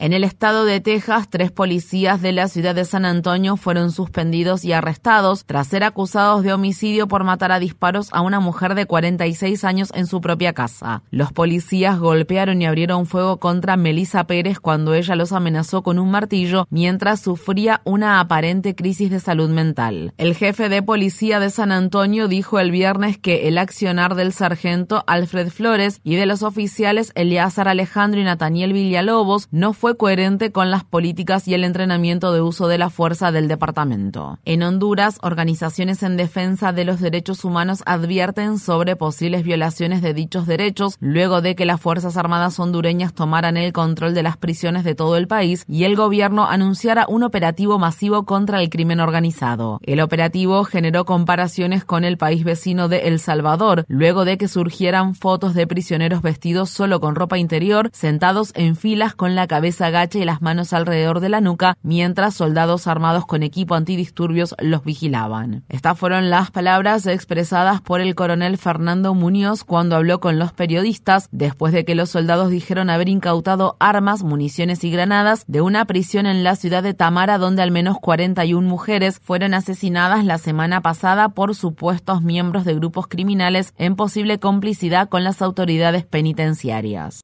La red le informa. Bueno, señores, enganchamos los guantes. Regresamos mañana jueves a la hora acostumbrada, cuando nuevamente a través de Cumbre de Éxitos 1530 del 1480 de X61 de Radio Grito y de Red 93, que son las emisoras que forman parte de la red informativa, le vamos a llevar a ustedes resumen de noticias de mayor credibilidad en el país. Hasta entonces, que la pasen bien.